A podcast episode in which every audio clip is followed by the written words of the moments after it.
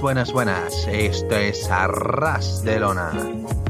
Les habla un servidor, Jim Marcabar, y hoy es jueves 31 de agosto. Le damos gracias por esta escucha, descarga y por su apoyo siempre en iVoox, iTunes y YouTube. Recordamos que podéis en redes sociales y tenemos en el por si quieren colaborar con el proyecto. Siéntense, tómense algo y disfruten de un programa con lo mejor de grandioso mundo de la lucha libre mexicana. En este caso, vamos a comentar Triple Manía 25, el vigésimo quinto aniversario de Triple A que se llevó a cabo el pasado sábado 26 de agosto en la Arena Ciudad de México y fue transmitido por Twitch y ya está disponible en YouTube, en el canal oficial de Triple A. Estamos como siempre para comentar esto con el único, el inigualable, el inigualable la esencia de excelencia, Walter Rosales. Yo tengo demasiados apodos ya, ¿no? ¿Qué tal, Jim? Primera vez que estamos haciendo esto, ¿no? Comentando de triple manía y sobre todo sin Alessandro, ¿eh? O sea, ¿quién necesita a Alessandro cuando nos tienen a nosotros? Ya, ahorita vienen los dislikes, ¿no? Por, por haber hecho ese comentario. Pero, un saludo sí. a Alessandro. Un saludo a Alessandro, claro. Pero sí, Jim, claro, eh, encantado de estar aquí, sobre todo por eso, sobre, porque vamos a comentar un evento que, no sé cómo catalogar este evento. Estaba pensando, Gin, seriamente cómo catalogar este evento y no se me ocurre una mejor, un mejor ejemplo, una mejor referencia. Me atrevería a decir que es como el Batman vs Superman del wrestling, ¿no? Porque ves que fue mala, o sea, la película, y en este caso fue malo el show, pero las cosas buenas fueron muy buenas, ¿sí me entiendes? O sea, es complicado, es complicado decir, mira, es malo, pero no puedes decir, ah, pero me molesta haber visto el evento. No, porque, o sea, fue malo, pero te terminas entreteniendo, es como que te alegras de haber visto lo que terminaste viendo. Es un caso muy extraño esto con Triple A y con Triple Manía, pero sí, nada, listos para comenzar esta edición especial del podcast. Antes de empezar, quiero pedir disculpas si en algún momento toso algo, estoy un pelín mal de la garganta, así que Va, bueno, eh, hago el esfuerzo y estamos aquí para comentar esto. Y bueno, vamos a empezar ya a comentar el show. Eh, la primera lucha de la parte a final del concurso a llave la gloria. Eh, para ello estaban Fabi Apache, la parca del vampiro, haciendo las labores de jueces.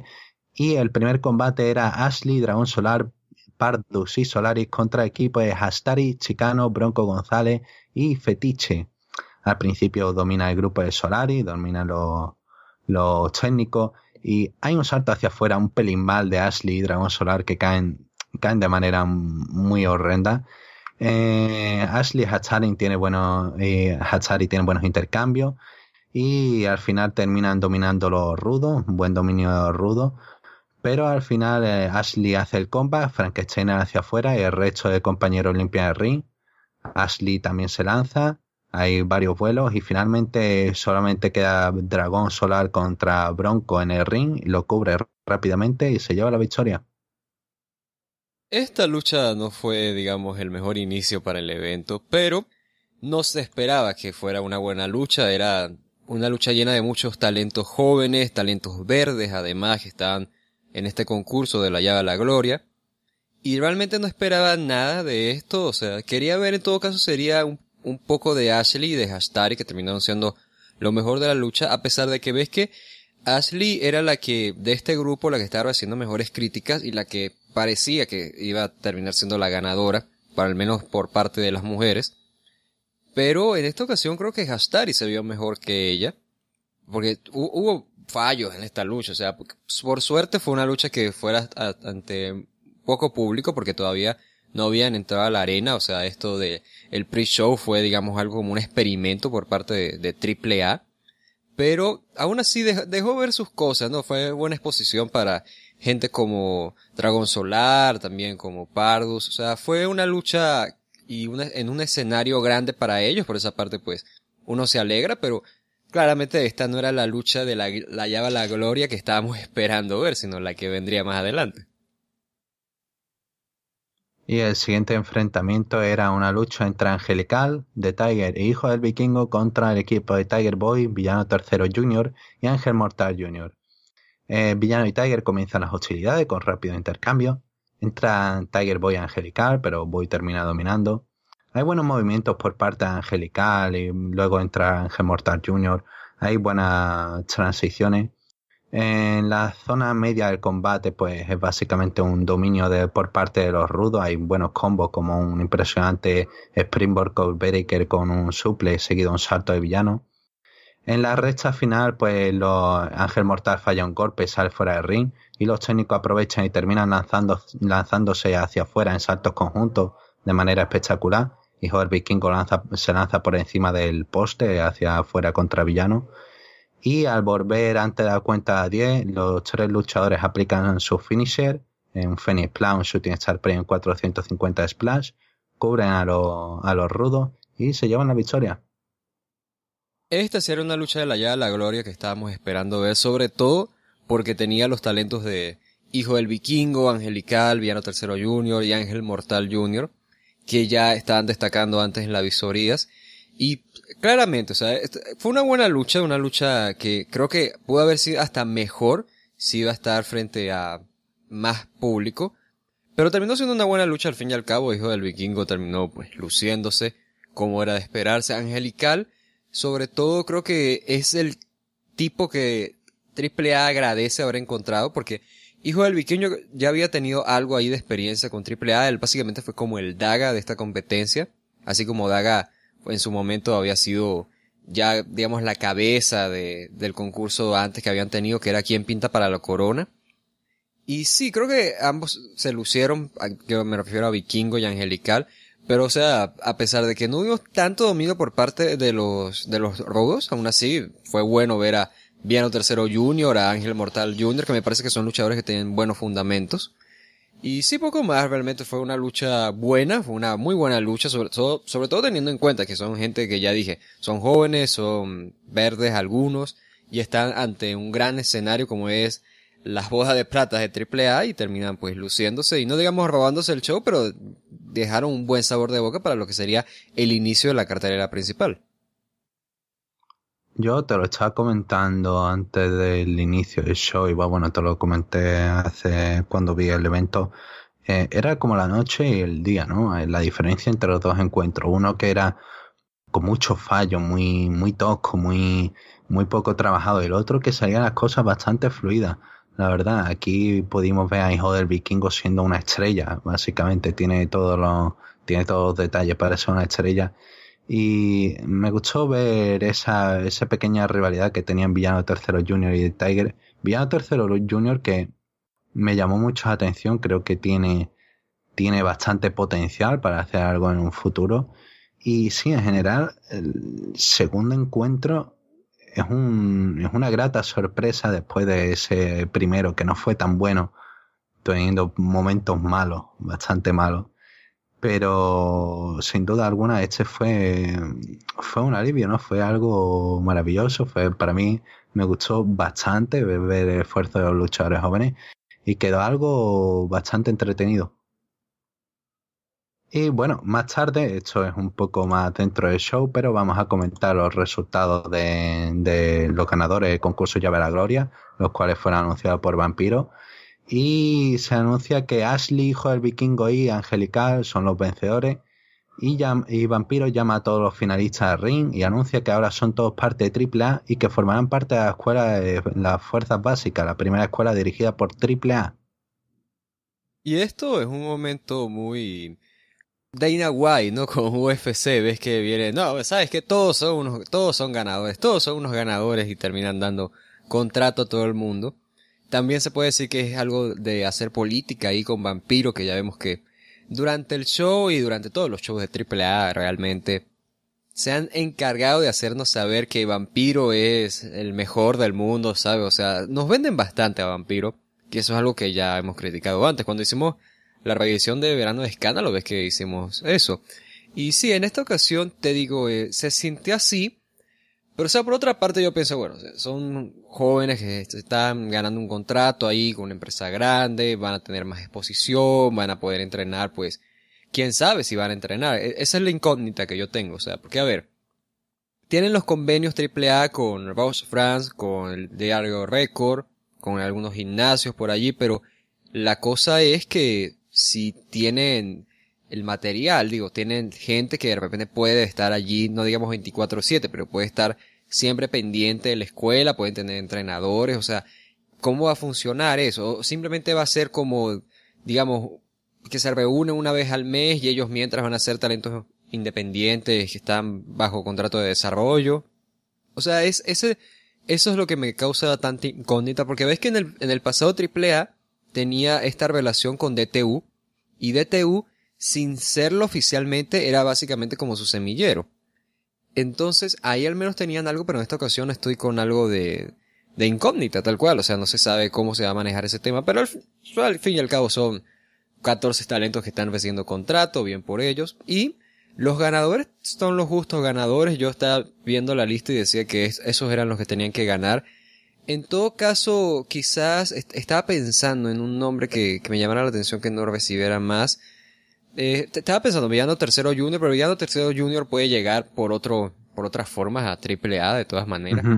Villano Tercero Junior, que te digo, es el mejor de la dinastía de los villanos que viene ahorita de la, de la dinastía imperial. Porque, o sea, si te, si pones a ver, o sea, los invito de verdad, o sea, para que sufran un poco. Entonces se, ponen a ver luchas de, qué sé yo, los nuevos brazos de plata, los nuevos brazos de oro, o los nuevos villanos, o sea, van a sufrir un poco. De Villano Tercero Junior creo que es un, una, un poco de aire fresco, ¿no? Allí para, para esas dinastías. Sobre todo la, imperial, obviamente, que es la que él, representa. Y estaba pensando en alguien, Ángel, Ángel Mortal Jr. y The Tiger creo que podían haber sido ganadores, pero está Angelical, el hijo del vikingo, dice que imposible, o sea, Angelical creo que para alguien que es tan joven, que, se ve que todavía es, joven y le falta bastante, se ve bastante pulido en el ring. El hijo del vikingo, pues claramente es un tipo que tenían que firmar sí o sí. Y Ashley, pues bueno, o sea, creo que podía haber buscado mejores luchadoras. Eh, no, lo, no lo digo así por, por ofender o por descalificar, simplemente creo que hay mejor material en cuanto a lucha femenina en México, pero de las que se presentaron, Ashley fue la que más impresionó, fue la que se vio, ya digo, más pulida, más madura en el reino, así que por esa parte buena decisión y, sí, o sea, ¿qué te digo? Yo lo que estoy es por la parte de que no sé cómo se va a manejar esto de la nueva escuela, sin un territorio, o sea, capaz simplemente es que, bueno, no, decimos que los tenemos firmados, pero luego no termina viendo escuela, no termina viendo nada. Eso es lo que necesito que me responda. O sea, cómo se va a manejar ese tema de tener estos talentos jóvenes allí trabajando con ellos, o sea, cómo lo van a manejar. Pero, ah, como momento está bien y bueno, son al menos seguro tres nuevos talentos que se unen a AAA, tres talentos que pueden aportar ahí en la baja cartelera y que pues con el paso del tiempo ya veremos si no sé si con los mismos personajes o con otros estaremos hablando cosas buenas de los tres. Me gustaría añadir, eh, estoy de acuerdo contigo, pero me gustaría añadir ahora el, con el carácter internacional que tiene AAA, la posibilidad de que algunos hagan excursión, de que algunos, no sé, no, me importaría, no me importaría ver a Hijo del Vikingo que se aleje una temporada de AAA y termine yendo, por ejemplo, a Impact Wrestling y lo tengamos por allí, aunque sean combates de explosion, que no sean que no salga por televisión. Pero yo creo que esa, ese tipo de experiencia les puede aportar. Yo creo que ahora mismo tienen muchas oportunidades, también tienen muchas, muchas, muchas posibilidades de cometer grandes fallos con esto, pero prefiero ser positivo, prefiero ver las posibilidades que tienen y creo que ahora mismo con esas relaciones internacionales pueden hacer muchísimo bien a los talentos. ¿Sabes? Una posibilidad real que se me ocurre es que como mm. tienen a esta relación por parte de las Apaches con empresas de Yoshi en Japón, igual podría en, en alguna gira, algunas presentaciones que tengan las Apaches allá en Japón, pueden llevar a Ashley junto con ellas y Ashley pues mm. entrenaría y tendría algo de experiencia allá. O sea, así como suele hacer a veces, digamos, el Consejo Mundial, ves que quien mm. tiene contactos en Puerto Rico, creo que era Arcángel, entonces Arcángel se suele llevar a, algunos de sus estudiantes. Entonces aquí podría hacer eso. Las Apaches si van a Japón, que seguramente irán porque Mari es campeona de Stardom, pues igual podrían llevarse a Ashley y ahí darle algo de experiencia. Y Angelical y Hijo del Vikingo, pues yo creo que con que se mantengan un tiempo en AAA allí, simplemente abriendo funciones a lo largo de México, porque eso también será algo nuevo para ellos, e ir presentándose en nuevas arenas, en nuevos estados, pues ya ahí estarán ganando experiencia, pero claro, o sea, esta, estas posibilidades que se abren para que ellos tengan estos, este entrenamiento, esta experiencia a nivel internacional, pues seguramente los ayudaría si es que deciden llevarlos por ahí. Y bueno, vamos a pasar a comentar ya el primer combate fuera de este pre-show. Vamos a empezar a comentar el primer combate de Triple Manía como tal. Y era una lucha de relevos atómicos de locura. Se enfrentaba por una parte el equipo de Mini Psycho. Uy, perdón. El equipo de Mini Psycho Clown, La Hiedra, Hernández y Mamba contra el de Dinastía, Big Mami, Máscara de Bronce y Estrella Divina. Comienzan Bronce y Mini Psycho iniciando la acción tienen buenos intercambios, al final Bronce se lanza hacia afuera con brillo dorado. Mami y Hernández luego protagonizan parte del combate con eh, Mami intentando besar, de hecho besa a Hernández y luego Hernández le intenta aplicar un body slam a Mami pero no puede y Máscara de Bronce salta con dropkick, golpea a Mami y hace que, caiga, eh, que caiga sobre Hernández y cubra para una cuenta de dos. Eh, luego hay un momento de locura en el que todos empiezan a saltar hacia afuera. Incluso Hernández se, anima después de hacerle una powerbomb hacia afuera a Máscara de Bronce. Y Mami también decide saltar hacia afuera en un momento muy bueno. Finalmente hay un poco más de caos. Hernández se lleva Máscara de Bronce y Mamba termina controlando a Divina y a Mami en el ring.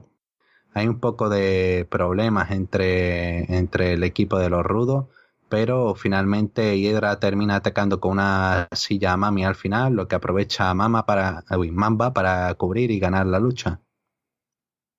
Esta lucha yo te digo que estaba pensando eh, en unas críticas que decía la gente, que es que, bueno, esta lucha es lo mismo de siempre, o sea, que siempre hacen esta lucha, porque es una lucha que se acostumbra a hacer en, en openers de AAA, la lucha de relevos atómicos de locura. Y yo estaba pensando precisamente que a veces no me gusta este tipo de luchas, es por eso, porque siento que es a veces muy de relleno. O sea, simplemente, ah, mira, no tenemos nada que hacer con niño hamburguesa, con mamba, vamos a ponerlos una lucha ahí de relevos atómicos de locura y ya está, ¿no? Y, eh, o sea, y como invención de Antonio Peña, el hecho de, sabes que vamos a inventar una lucha aquí y así utilizamos todas estas divisiones, pues está bien, ¿no? Es práctico. Pero para esta ocasión, te digo que no me molesta ver una lucha de, relevos atómicos de locura. Por el simple hecho de que como es el aniversario de AAA, un aniversario tan especial, ya dije, las bodas de plata de 25 años, pues tiene sentido de que presentes una lucha que es característica de AAA. Así que por esa parte se entiende. Y la lucha en sí en cuanto a acción creo que fue superior al promedio de este tipo de luchas, sobre todo porque tenía sus momentos que realmente fueron entretenidos. O sea, la participación de Hernández me, me gustó sobre todo. También me gustó ver a Mamba, eh, Pimpinela, pues, estaba Pimpinela, ¿verdad? Eh, no, Pimpinela no estaba, que estoy pensando. Pimpinela está en, el torneo Triple Manía. Eso es otro tema. sí, sí. Pero, sí, te, digo, o sea, vi, vi participaciones que estaban bien coordinadas. Estaba pensando en Máscara de Bronce y en Dinastía, que tuvieron buenas combinaciones con Mini Psycho Clown. Así que por esa parte sí me gustó y me había sorprendido, de hecho, el ver a la Hiedra ganando, bueno, no ganando la Hiedra, no fue Mamba, pero quiero decir que ganaron los rudos de esa manera me sorprendió porque pensé, bueno, que seguramente querrán es tener una victoria técnica, así iniciamos de, de forma contenta la noche, ¿no? Pero no, terminan haciendo esto. Y no sé si de, de repente aquí pensando con un poco de lógica, pensando con un poco de lógica, yo de repente imaginaría, ah, ok, a lo mejor la Hiedra y Mamba podrían retar a Niño Hamburguesa y Mami por los campeonatos mixtos de pareja, porque son los campeones mixtos. A lo mejor por allí. Pero eso sería quizás demasiada lógica. Si no se quieren ir por ahí, pues no tiene nada de malo. Digo, es una victoria de los rudos que no va a afectar en nada y simplemente fue un opener entretenido y sin nada más que aportar. Y ahora pasamos a un combate que bueno, eh, caótico eh, creo que es la palabra adecuada. Y voy a tratar de más o menos intentar explicar lo que pasó. Era por el campeonato Reina de Reina de AAA. Sexy Star defendía contra Lady Shani, Ayako Hamada y Rosemary por parte de Global Force. Hay un detalle que me gustaría remarcar, es que al principio, antes de empezar, eh, Rosemary hace como el de intento de morder la mano a, de morderle la mano a Sexy y Sexy la aparta. Y bueno, la lucha comienza. Eh, Rosemary parece que no está muy centrada en la lucha, parece que está un pelín perdida, pero va bueno, se une con Shani y luego con, con Hamada también para atacar a, a Sexy Star. Eh, Shani y Rosemary pasan a luchar dentro del ring con slaps hasta que Sexy entra y salta en una plancha contra los dos. Eh, Shani y Rosemary atacan a Hamada pero, y a la campeona eh, finalmente Hamada domina durante un rato y decide ir a buscar sillas. Eh, hay un momento en el que Hamada toma sexy y, utiliza, y aplica un body slam para la cuenta de dos. Drocky de Sesi a Hamada para evitar un silletazo. Eh, evita que Rosemary tome la silla y un momento raro en el que Sesi golpea a Rosemary pero cae. Arturo Rivera dice en comentarios que Rosemary le escupió. Un momento bastante extraño. Hay un golpe, un golpe con silla de Hamada y Shani pasa a tomar la ofensiva. Eh, estos momentos son un poco confusos. Luego también hay un cubo de basura dentro del ring que entra con esfuerzo. Eh, tienen que trabajar juntas Rosemary y Hamada para, para meterlo dentro del ring. Atacan a Shani de manera conjunta. Colocan a Shani con una silla en el cubo de basura y Shani cae antes de que golpeen. Vuelven con el cubo y tras unos momentos raros termina Hamada aplicando un dropkick. Rosemary sigue luciendo perdida. Hay un golpe con la tapa del cubo de basura de Hamada Ceci. Eh, sube el esquinero. Ceci regresa y aplica una powerbomb. Eh, Rosemary eh, rompe la cuenta y lucha contra Shani. Es un double down de Sexy a Rosemary, que tenía a Shani en Mutalok invertido. Un stunner a Rosemary y la de Global Force termina derribándola. Ceci sube y, tira de la tercera cuerda a Rosemary en una powerbomb.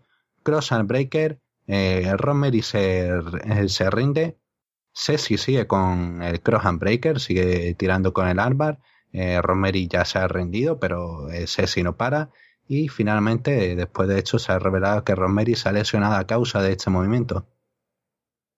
Ay, aquí empieza lo bueno, Gim. A ver, eh, primero pensemos en, la lucha, ok, pensemos en la lucha. A ver, desde un inicio ya uno podía pensar que algo malo iba a salir con esta lucha porque tratan de justificarme el por qué trajeron a Star, ¿no? O sea, no, o sea, vamos a traer a una figura grande aquí para que esté luchando por el Reina de Reinas. A ver, yo necesito que las personas que fueron los responsables de esto, porque creo que nada más Dorian Roldán y Marisela Peña son las personas capaces de hablar con Star, decirle, oye, ven a AAA, no, te damos el campeonato y demás. Necesito que me expliquen en qué benefició haber traído a Star a Triple Manía, porque ni siquiera fue parte de las ruedas de prensa, o sea, no, no es como que se dio tanto bombo al hecho de que, ah, mira, si Star llega a Triple Manía, no. O sea, podías haber tenido una sencilla historia de una, digamos, una triple amenaza, imagínate, Ayako Hamada, Lady Chani y Taya. Y tenías a Chani coronándose como campeona reina de reinas y ya está. O sea, tenías esa historia allí, este, la tenías allí en la palma de la mano.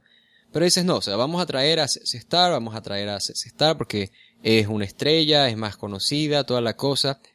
Entiendo eso, entiendo eso, pero solamente ha terminado causando problemas. O sea, terminó causando problemas con Taya, terminó causando problemas con Chani, porque había tensión allí. Y ahora tenemos este problema con Rosemary, que ha tenido el repudio de toda la comunidad del medio del wrestling. O sea, desde colegas hasta gente como nosotros, que somos simples fanáticos. Entonces, ¿de qué sirvió haber traído a? ¿De qué sirvió incluso siquiera que le dieran el campeonato? O sea, por, por, por donde se vea, todo salió mal aquí, Jim. Y desde un inicio se podía ver esto. O sea, había, tenía en la palma de la mano cómo hacer esto de talla con, con Chani y Hamada. Y terminaron echándolo por la borda. Y de repente uno podría decir entonces, ah, ok, la lucha podría haber sido mejor aquí si colocabas a si estar. Ok, sacamos a Talla y colocamos a si estar en contra de Chani. Ahí sabes que algo malo va a salir, así que colocas a Amada que se justifica y a Rosemary. ¿Por qué? Porque tienes un acuerdo con Global Force que tienes que utilizar. Y ya vemos cómo terminó siendo la acción. O sea, Rosemary estaba perdida porque no está familiarizada a, trabajar con las tres. Hamada a veces era ruda, a veces era técnica, dependiendo de, con quién estuviese luchando en el momento allí. Shani se vio que estaba, que tenía sus momentos de, de enfurecimiento ahí junto con C Star. Y se, sí, pues terminó haciéndole esto a Rosemary que, mira, accidente o no, el hecho es que fue un error. Y es que, ¿qué, o sea, ¿qué, qué, más puedo decir yo que no se haya dicho ya? O sea, la forma en la que esto se llevó a cabo, desde un inicio ya se veía que iba a, salir algo mal. Ahora, se puede criticar esto, ¿no? Lo de si estar eh, más de nuevo, sin saber si es un accidente o no, si fue con intención o no, o sea, si hubo, si hubo dolo allí. Sin embargo, yo también quisiera llevar algo a la atención a cómo nos llegamos a esta lucha, porque de nuevo, tengo que hacer énfasis demasiado en esto, es en que teníamos una lucha que está básicamente asegurada. Vamos a llevar a Triple Manía esto de talla y demás, pero por cambios en últimos minutos, que de nuevo tengo que señalar a Dorian Roldán y Marisela Peña, porque creo que son los únicos capaces que de comunicarse con Star y decirle, oye, mira, únete a nosotros, no vuelve. Termina habiendo este cambio de planes que en vez de traer algo de beneficio a Triple Manía, o sea, ya ni siquiera digo Triple A, sino al evento en sí, terminó perjudicando y ahora ya ves que de todas las noticias que salen de Triple Manía, por lo menos el 90% es sobre el incidente de Star con Rosemary. O sea, porque yo, ya ves, yo por, eh, ejemplo, cuando yo hice cobertura del evento de Solar Wrestling, hice cobertura del show subí nota del resultado del y hice o, o, de nuevo otro par de notas, algunas noticias que surgieron por allí, y entonces también había la noticia de Rosemary y de Sexy Star. Y las únicas noticias que han salido de allá en adelante son de Rosemary y de Sexy Star. Es decir, la gente no está hablando ni siquiera del evento, la gente no está hablando de ese grandioso post-match que hubo después del May no está hablando de lo que ocurrió en la lucha por los, por el tricampeonato de AAA, no está hablando sobre mí, ¿no? Que volvió tal y Pascual al evento, o sea, que tuvimos tantos llenos en la Arena Ciudad de México. No, está hablando, adivina, que del incidente, del incidente de Star con Rosemary. Y de nuevo, todo esto se pudo haber evitado si no hubiesen tenido la paciencia, si hubiesen tenido esa confianza de, mira, vamos a hacer una estrella con Lady Shani, vamos a apostar a esta historia, que es la historia que tiene lógica, la historia que tiene sentido.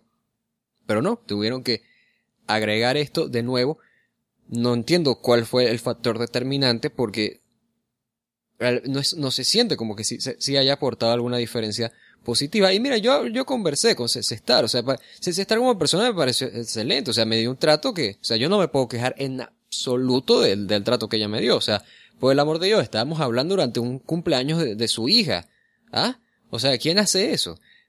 Sin embargo, o cuanto a decisiones de negocio, uno tiene que tener la cabeza bien puesta y pensar, bueno, o sea, si estamos haciendo esto, no, no deberíamos estar dando la vuelta en, en 180 grados y cambiar por completo los planes que estábamos teniendo, cuando sabemos que hacer eso puede perjudicar nuestra relación personal y profesional con tanta gente en el negocio. Y eso terminó pasando, y de nuevo, esto no fue ni siquiera un disparo al pie, sino como lo dije en su momento, cuando nos tocó hablar de este tema hace unos programas de lucha libre atrás esto es ya directamente darse un tiro en la rodilla.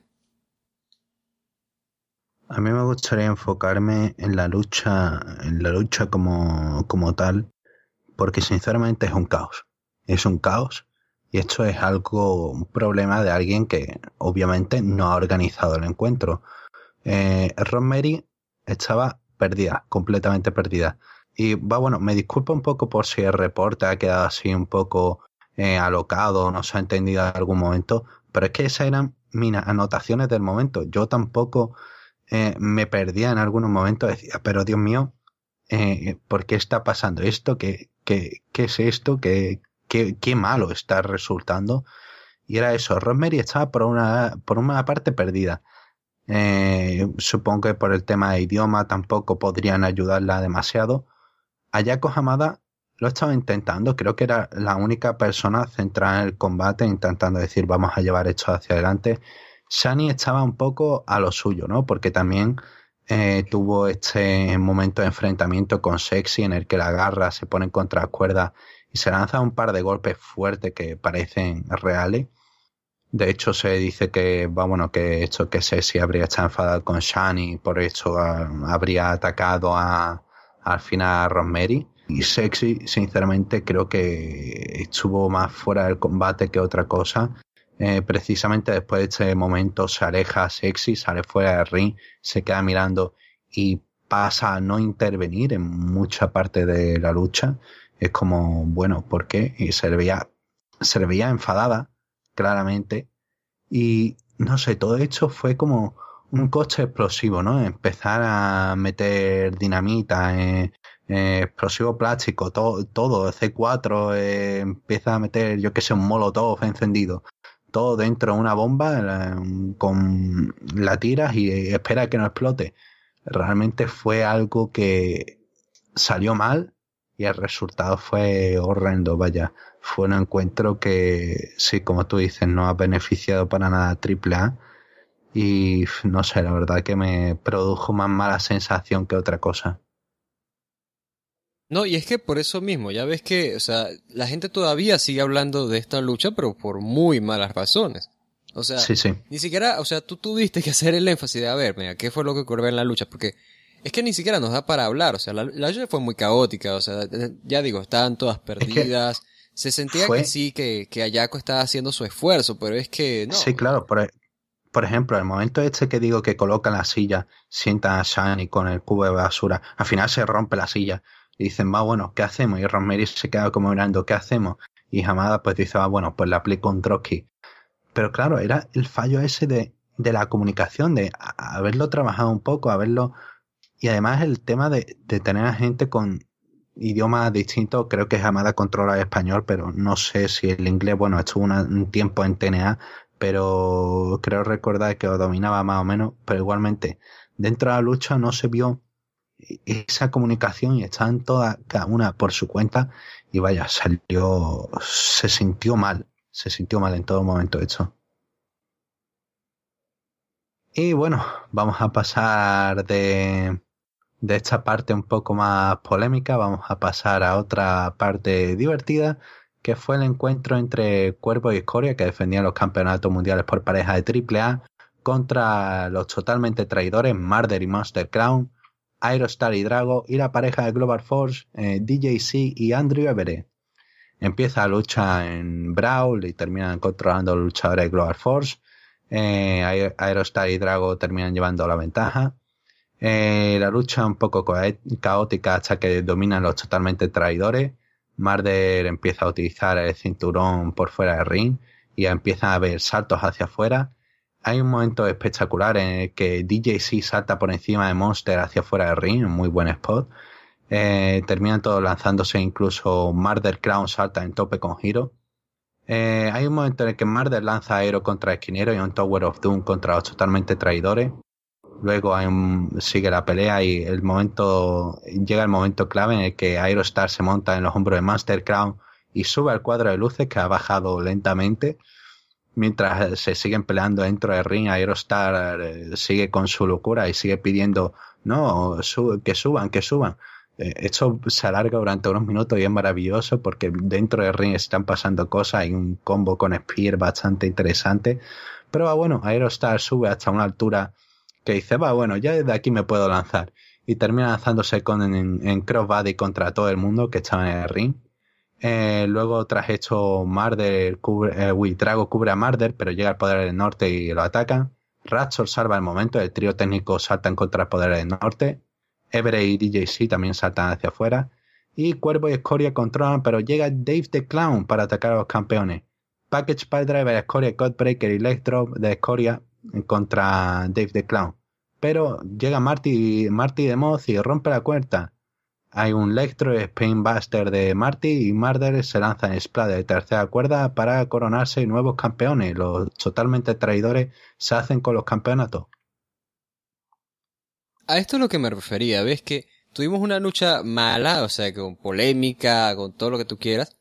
Pero luego tuvimos una lucha muy buena, como fue esta, porque fue una lucha bastante buena, o sea, fue una lucha divertida fue una lucha que fue mejor que la lucha del año pasado que tuvo a Garza Jr., Hijo del Fantasma, estaba, creo que estaba Cuervo y Escoria también, no, no, recuerdo muy bien, estaba Paul London y Matt Cross. Y no, o sea, claramente esta fue una, una lucha mejor. Y a ver, es que hubo bastantes cosas. Primero que estaban DJC y Andrew Everett, que terminaron siendo la pareja sorpresa, que me parece bien, o sea, estaba diciendo antes cuando estábamos adivinando posibles parejas, Jim, que me habría gustado ver a Trevor Lee y Andrew Everett, pero teniendo en cuenta que DJC ya tiene experiencia en México y teniendo en cuenta que es un tipo que ya conoce el estilo de lucha libre, pues, ¿por qué no darle esta oportunidad? ¿no? Ambos venían de lesión, por cierto, Everett y DJC, así que están haciendo su regreso, entre comillas, allí para Triple Mania 25. Así que por esa parte bien, o sea, me, alegra ver a DJC sano y salvo, ¿sabes? Teniendo además una lucha así hasta en un escenario tan grande. Eh, por esa parte, una cosa. El lo otro es que ya estaba comentando esto de que me, no me gustaba el hecho de que no tuviésemos la lucha de tríos de poder, poder del norte con Raptor, Drago y Aerostar porque tenían que meter a Aerostar y Drago en esta lucha. Pero ya que estaban en esta lucha, pues claramente fueron un, gran aporte para el encuentro, por las combinaciones, por el hecho de que estaban tan overs y demás, y hay que decirlo por las locuras de Aerostar. Aerostar es un tipo que está loco, Dios mío, o sea, Aerostar me sorprende, es un tipo que yo siento que a veces está hecho de kriptonita, debe ser o qué sé yo, porque Aerostar es ese tipo de personas que ves que sobrevive spots y sobrevive cosas que otro ser humano normal no, no sobreviviría. Entonces, Dios bendiga a Star, eso hay que decirlo. Y sí, la lucha te digo que me gustó, me gustó sobre todo porque sentí que si bien era simplemente spots y lanzas por acá, pues no sentí que me saturara en ningún momento, o sea, las cosas que hacían eran diferentes porque precisamente se sentía como un reto, o sea, cuando alguien hacía un lance, por ejemplo, el siguiente lance que ibas a ver era diferente porque esa persona decía, bueno, ¿sabes qué? O sea, este tipo me está retando, yo, yo, puedo lanzarme de una forma mejor, yo puedo hacer algo más espectacular que eso. Eso me gustó. Y aquí estaba empezando el tema de las intervenciones, porque ya estábamos viendo las intervenciones del Poder del Norte, de Dave the Clown y de Marty, que por cierto, no lo habíamos mencionado, en los comentarios, en los comentarios en inglés estaban perdidísimos. O sea, que los comentaristas en inglés, Kevin Gilly y Gabriel Ramírez, estaban bien perdidos. O sea, ellos se, notaba que no habían visto ni un solo episodio de Triple A sin límite antes del show.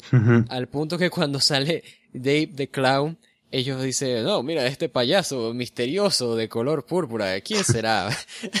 o sea, hasta, hasta, yo sé quién es Dave the Clown. O sea, es que no, no, no se explica eso. E, son cosas que tú nada más ver con las últimas dos semanas que ha habido de programas de AAA ya sabes quién es. Mm. Eh, pero bueno, o sea, ellos a lo suyo. Eh, eso por una parte. Eh, con las intervenciones, hay luchas que siento que se estaban, justificadas. Esta fue una de ellas porque si bien no tuvieron esto de, ya digo, una situación que yo cuestiono, de no haber hecho el poder del norte en contra de Raptor, Drago y Aerostar, al menos conseguiste darle un día de paga al poder del norte, evitando que Aerostar y Drago no ganaran los campeonatos de pareja y así los cuidas en cierta manera por el hecho de que no ganaron los campeonatos de pareja. ¿Ok? Eso por una parte.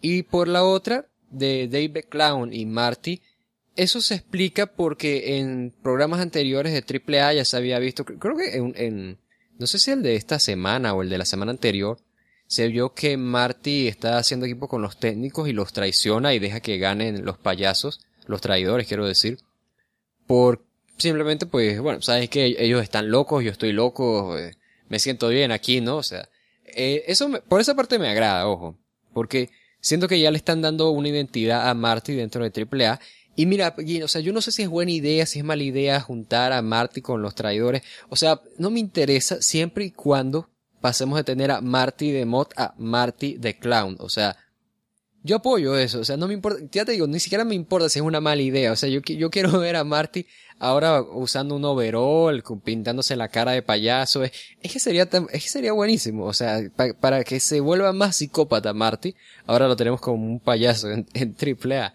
es maravilloso eso por, por, una parte. Y sí, o sea, la lucha, te digo, fue buena lucha.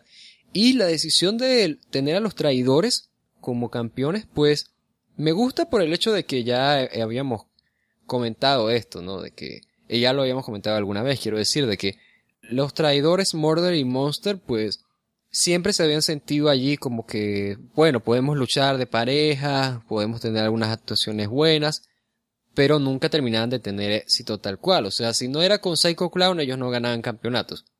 Ahora aquí, como ya están iniciando esta nueva etapa con Morbudos y demás, con un nuevo grupo, con integrantes pues así de locos como Marty, me gusta esa parte, me gusta el hecho de que estén teniendo éxito y no se siente como que si Cuervo y Escoria hayan caído de mala manera, porque camino a esto Cuervo y Escoria habían defendido sus campeonatos varias veces, defendieron contra Hijo del Fantasma y Tejano Jr., habían defendido contra Hernández y Máscara de Bronce, habían defendido contra Pagano y el Mesías, entonces llegan acá contra estas parejas que se forman de AAA y de Global Force y caen, pero ganes por la intervención de los payasos de Marty y de Dave. Así que sí, o sea, una lucha que te digo me gustó y superior a la del año pasado y poco más. O sea, creo que a pesar de que no tuve la lucha de tríos por los campeonatos que yo estaba esperando, pues para los efectos terminó siendo una buena lucha. Sí, fue un buen encuentro, creo que muy divertido, hubo muy buenos intercambios, los de Global Force tuvieron pocos momentos pero lucieron muy bien, me encanta DJC y Andrew Everett, pues va, bueno, se pudo ver un poco de su locura. Eh, Martin y Monster eh, me parece que se mantuvieron bien, Cuervo y Escoria tuvieron parte del trabajo de, en todo el combate, pero creo que las estrellas volvieron a ser Aerostar y Drago, llevaron llevaron con maestría sus momentos y el momento de Aerostar es muy bueno, pero me da mucha pena por el momento ese en el que se pierde todo dentro del ring. Uno no está echando cuenta de qué está pasando. Tú ves, va, bueno, hay una Spear, oh Dios mío, alguien se ha lanzado, oh Dios mío, ha pasado algo. Pero tú solamente estás, tu mirada solamente sigue fija en, oh Dios mío, Aerostar sigue ahí pidiendo que suba el cuadro. estábamos temiendo por su vida, tal cual. Claro, pero era, era eso, era el, el fuerte y a la vez el fallo del combate, porque no te importaba lo que estaba pasando, porque sabías que al final se iban a poner para el spot y te importaba sinceramente tres narices que ahí estuvieran haciendo grandes movimientos y la verdad que se estaban esforzando. Había precisamente creo que fueron los momentos de más protagonismo de los de Global Force. Y precisamente era cuando nadie estaba echando cuenta. Y vaya, fue un, por eso fue una pena, porque yo al menos creo que nadie nos estábamos fijando en lo que estaba pasando, simplemente levemente, y la atención estaba claramente a Aerostar, pero vaya, el momento mereció mucho la pena. Y sí, el resultado, pues muy contento y la verdad que salió un muy buen combate, creo que de lo mejor de la noche. Y una cosa eh, que no había comentado es el hecho de que ya ves que Aerostar hace ese lance y ajá, hace ese lance, pero no terminan ganando los campeonatos. Y claro, se justifica porque mm. Hubo la intervención del poder del norte, pero aún así está la crítica, está el argumento de decir, mira, ¿para qué haces que Aerostar y Drago estén en esta lucha, luciéndose y demás, si no vas a hacer que ganen los campeonatos? Porque están en una historia ahí por los campeonatos de trigo. Ahí yo, la, la crítica que yo haría es, mira, o sea, entiendo que estén allí porque quieren que haya algo más de Star Power en esa lucha, Hmm. Pero aún, aún así, eh, la, la, crítica creo que tendría que dirigirse a, es a ¿por qué no hiciste que hubiera una lucha por los campeonatos de tríos acá? O sea, te digo que adelantabas la serie de al mejor de cinco, hacías que la primera lucha que tuvieron contara y hacías aquí la quinta lucha de la serie y ya, o sea, tenías una lucha con Aerostar y Drago y, y Raptor ahí también acompañándolos por una parte pero claro, el problema es que aquí no te iba a faltar una pareja quizás de, renombre. Es, entiendo, es como ganar, perder, ¿no? O sea, tenías que equilibrar un poco la balanza y ellos decidieron, no, vamos a tenerlo acá por los campeonatos de pareja. Pero esa crítica de, mira, haces que Aerostar se lance y demás, pues es, válida. Es válida, aunque no creo que deba dirigirse tanto de que, no, bueno, si hace este spot tan grande, pues tiene que ganar la lucha, porque no, no es el caso. Hemos visto hemos visto varias luchas donde el tipo que más se sacrifica, pues no termina siendo precisamente el ganador. Pero sí tendría que ir por esa parte de, bueno, los colocaste acá, pero sacrificaste una lucha que podías haber tenido entre ese trío y el poder del norte por haber tenido un momento grande aquí en esta lucha de parejas. Y lo siguiente era el torneo Triple Manía. aquí voy a necesitar ayuda divina, eh, porque si el, combate femenino fue, fue un lío, esto es otro. Eh, Jesús Zúñiga empezó a presentar el torneo. Primero entran los leñadores, entran los vatos locos, Nisma Picu de Mayflower. Luego entran los payasos, Coco Rojo, Coco Amarillo y Azul. Y por último entra Sangre Chicana, eh, Polvo Estrella, Cobarde Junior y Mascarita Sagrada. Aquí ya los comentaristas en inglés se habían perdido, ya decían que estos eran luchadores, pero no eran los leñadores. Ya. ¿Tú, te, fijaste que siempre que no se sabía el nombre de alguien evitaban a toda costa mencionar? Sí, sí, sí, sí, pero, pero descaradamente, pero era como, ah, bueno, y le acaban de hacer una, un, una, un Frankenstein, era, mm, ha sido un buen Frankenstein. Sabes que te lo menciono ahora porque como mencionas al cobarde Junior, cuando salió el cobarde Junior, pues evitaron mencionarlo. Ah, cuando salió Marta Villalobos, que no lo comentamos, a darle el campeonato Reina de Reinas a Sexy Star, no sabían quién era Marta Villalobos tampoco, o sea, e, eso son cosas que, o sea, no, no, les pido, o sea, sean expertos, ¿no? Porque pueden traer de repente a Josh Matthews y digamos, Josh Matthews puede hacer un buen trabajo, yo digo, ah, pero Josh Matthews no es un experto. No, bueno, pero sabe lo suficiente porque vio los últimos programas, preguntó, mira, eh, ¿cómo te llamas tú? Ah, ok, ¿cómo te llamas? ¿Cómo, se sabía al menos la cara. Sí, claro, o sea, se estudió, hizo su trabajo, pero en este caso es que no, sabían unas cosas tan, tan básicas como quién era esa señora que va a entregarle el campeonato a Star. O sea, alguien de producción pudo haber, haberles dicho, mira, por cierto, al final va a pasar esto. Ah, ok. Eh, adelante, esto va a ser horrible. Eh, bueno, entró el primer equipo, el de Ricky Marvin, Heavy Metal y Lancelot. Y luego entró el segundo, el de Pimpinera, Escarlata, Australian Suicide. Y me falta alguien. Tengo apuntado Pimpinera ah, Escarlata por segunda vez. Fabio Pache, Fabio Pache. Y eh, esos fueron los dos primeros equipos. Cabe recordar que la lucha era cada, cada 90 segundos entraba un nuevo equipo. Las eliminaciones eran por conteo de tres o por salida por encima de tercera cuerda y empieza el encuentro un poco caótico. Eh, eh, de hecho, tengo apuntado, Dios sabe qué está pasando en el ring. Eh, es una de mis notas.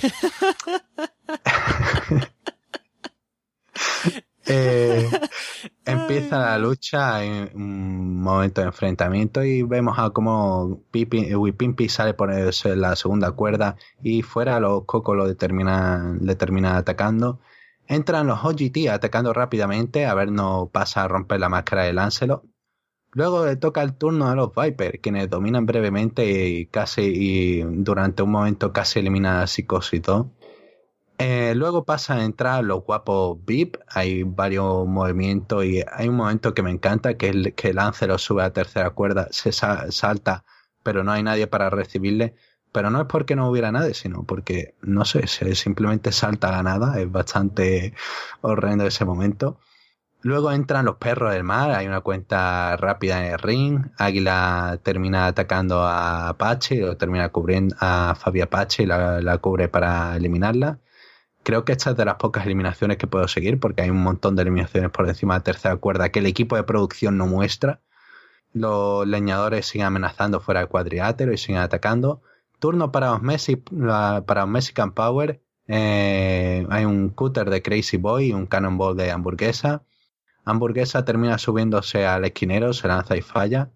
Entra a Parca mientras que Águila termina lanzándose del esquinero y cubre a hamburguesa.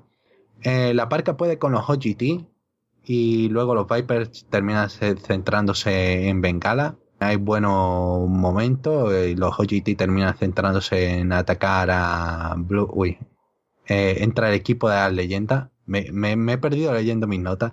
Entra el equipo de las leyendas, entra Blue Demon. Eh, Pirata termina atacando a Verno. Los OGT terminan uniéndose para atacar a Blue Demon. Y parece que entra el, equipo de Global Force, definitivamente. Pero entra Lashley. Entra Lashley solo, puede con todo. Se centra en la parca. Y a los 90 segundos eh, aparece un cartel de triple color manía. Entra muy solo, eh, mientras intentan desenmascarar a Henny, hay un spear de Lashley a Superfly muy bueno. Moose entra y se une brevemente a Lashley. A los 90 segundos, pues termina entrando el último luchador, que resulta ser Jeff Jarrett. Jarre termina tomándose su tiempo para llegar al ring, insulta al público, les empieza a tirar tortillas. Mientras no se muestra, pero Lashley y Moose han eliminado por encima de tercera cuerda y empiezan a pelear fuera del ring, se marchan. Esto es un caos, ahora mismo es un caos. Era mientras Jeff Jarrett estaba tratando de, llegar, estaba con el público. Tarda una eternidad.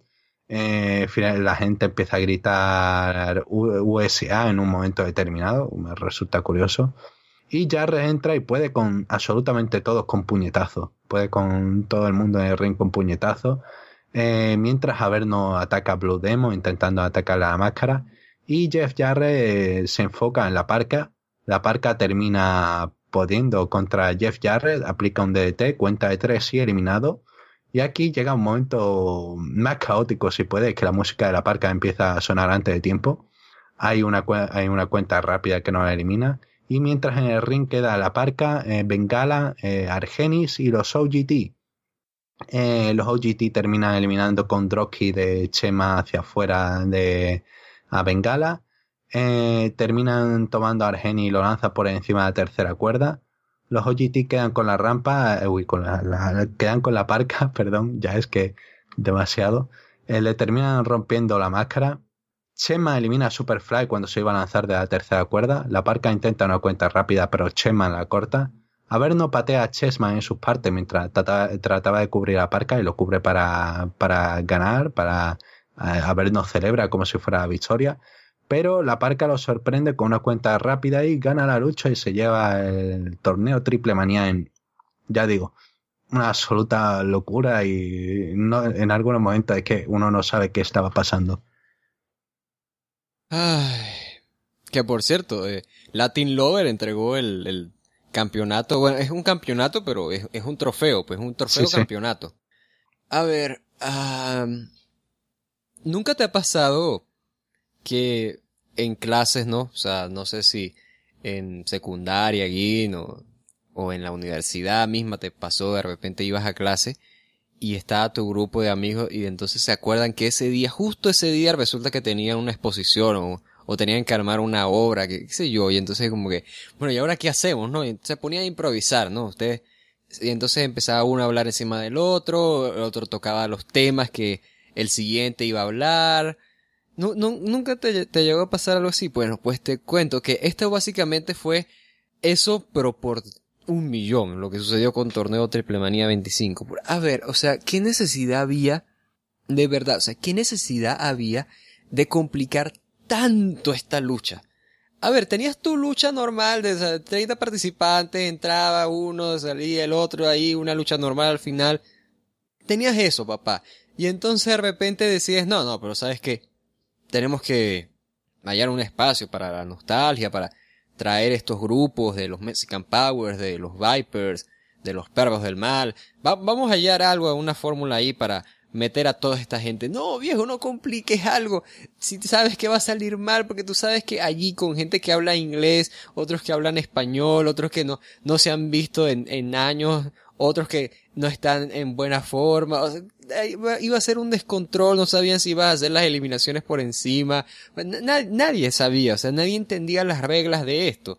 Tanto así que incluso los de Global Force terminan saliendo ellos por su parte cada uno, ni siquiera salieron juntos como que si estuviesen luchando por individual, nadie explicó el porqué de eso, y Moose y Lashley se comenzaron a golpear entre sí, o sea, se, todo, todo estuvo mal con esta lucha, desde la organización, desde el concepto, todo, o sea, es que, que, qué tan difícil era simplemente, hey, mira, vamos a hacer una lucha de 30 participantes y allí lo gana alguien de la actualidad, ponte tú que le ganaba el, la Copa Bengala, ¿ok?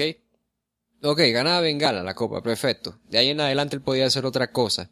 Eh, quién sabe, quizás podía retar por los por los campeonatos de pareja junto con Argenis, ya que ahora se ve que están haciendo más pareja. Ahora, ¿por qué no, no simplemente hacías eso y colocabas a gente del pasado? ¿Me entiendes? O sea, colocabas a Mr. Águila en la lucha, colocabas a Heavy Metal en esa lucha, colocabas a Blue Demon Jr. ¿Por qué tenías que complicar tanto esto? O sea, es que, es que yo trato de entender por la parte de que no, bueno, sabes, pero la gente le va a gustar ver de vuelta los votos locos, toda la cosa. Yo, yo entiendo eso, pero o sea, no necesitas hacer una lucha así para tener a esa gente en el show. Podrías haber simplemente hecho una ceremonia, ¿no? Así como la que hicieron en mitad del show para homenajear a los fallecidos. Y ahí ponías a, los vatos locos, a sangre chicana y simplemente los tenías allí en la rampa de entrada y decías, bueno, ya, mira, los invitamos, un reconocimiento, gracias, etcétera, aplausos y, ya está. O sea, no tenían que, que luchar. Con el mayor de los respetos, o sea, no es, no es porque sean ellos, sino es por el hecho de que no hay forma de organizar una lucha así que, que salga bien. O sea, ni siquiera decente o que no salga mal, no, es que no, no hay forma que salga bien algo así. Y ¿sabes qué es lo más triste de todo esto? En que siento que la lucha es un desperdicio de demasiados talentos. Porque si te pones a ver, aquí en esta lucha se desperdició a Averno, a Chessman, a Blue Demon Jr., a Heavy Metal, a Mr. Águila, Sí, incluso gente como Joe Líder se desperdició aquí, a Lancelo, a Bengala, a Argenis, ni, ni qué te digo. La Parca podía tener algo mejor, algo más relevante que esto. También Pipinel Escarlata, Fabia Apache estaba luchando acá. O sea, Fabia Apache pasó sin pena ni gloria. Australia en Suicide también. Y trajiste además gente de Global Force como Moose y Lashley para esto. Y Jeff Jarrett, Dios, o sea, ¿cómo odio a Jeff Jarrett, no? O sea, ¿sabes qué? Me Fue, creo que, la peor parte de la lucha de Jeff Jarrett. Ya, ya había mucho caos, ¿no? Sí. Con el tema de producción, con el tema de producción, el tema de producción horrendo, pero ya había mucho caos. Y cuando llegó Jeff Jarrett, tardó 20 años con el público. Y luego llega encima, puede con todo el mundo, simplemente a base de puñetazos, Jeff Jarrett con su pancita de, Dios mío, ya, ya le pueden los años, ya no está en ya no está en forma, ya no está en forma. Los años en los que estuviera en forma ya hace mucho que se alejaron. Y te lo ves pudiendo con toda la gente de AAA simplemente a puñetazo. Dices, pero ¿qué es esto? No, ya. Perdón por interrumpir. Atrás quedaron, no, no, no, no. Atrás quedaron los años de, de Jeff Jarvis y su melena, ¿no? Ay, no, es que ¿sabes, sabes sobre todo que yo en ese momento yo estaba estaba fúrico, ¿no? ¿Me, entiendes? O sea, me molestaba con la gente porque decían comentarios en, en el chat de Twitch y demás de que no, bueno, qué, qué gran rudo es Jeff Jarvis, ¿no? Porque hizo esta táctica de llevar tortillas y lanzarla al público. Yo digo, o sea, él no inventó nada, o sea, eso es como descubrir el agua tibia. Ya lo... ¿Sabes quién hacía lo de las tortillas? Lo hacía siempre. Pierrot, cuando estaba con el grupo de, de esta, ¿cómo se llama? La comanda boricua. Y no, no es el, el, el único que lo hacía. O sea, no, no siento que estuviese inventando algo. Es, ay, ¿Cómo lo odié? De verdad. Todo, todo, todo, eso que hicieron con Jarvet, todo en sí fue un caos realmente. Y de nuevo, o sea, insisto, es que fue el desperdicio de demasiados talentos. Si pudiera decir algo que también me hizo pensar de esta lucha, es que es interesante, ¿no? El, hecho de ver a gente como eh, Psicosis 2, ¿no? Como Histeria 2, de regreso a AAA. O sea, e, eso por una parte, los vatos locos también, Polvo de Estrellas está por allí. Esa parte me, me llamó la atención. Eh, no se presentó tampoco, no se presentó, mejor dicho, Intocable al, al show. Latin Lover parecía que iba a luchar, pero terminó siendo simplemente como una aparición especial, que está bien, ¿no?